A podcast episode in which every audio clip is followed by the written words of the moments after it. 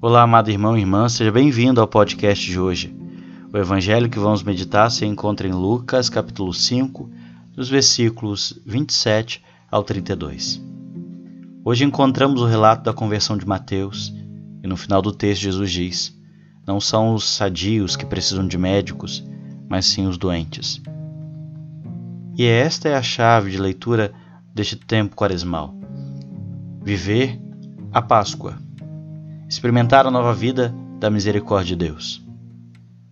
Sentir-se doente, necessitado de Deus, sabendo que não sabemos tudo. Digamos que há setores de nossos corações que precisam ser renovados, que precisam de saúde, de humildade. E assim somos chamados a dizer: Senhor, não posso, eu não consigo sozinho, eu preciso vencer os meus vícios. Não está certo para mim. Isso está além de mim, eu quero mudar, me ajuda. Esta é a atitude com que devemos passar por este belo momento que a igreja nos dá. Converta-se e creia no Evangelho. Que você tenha um bom fim de semana.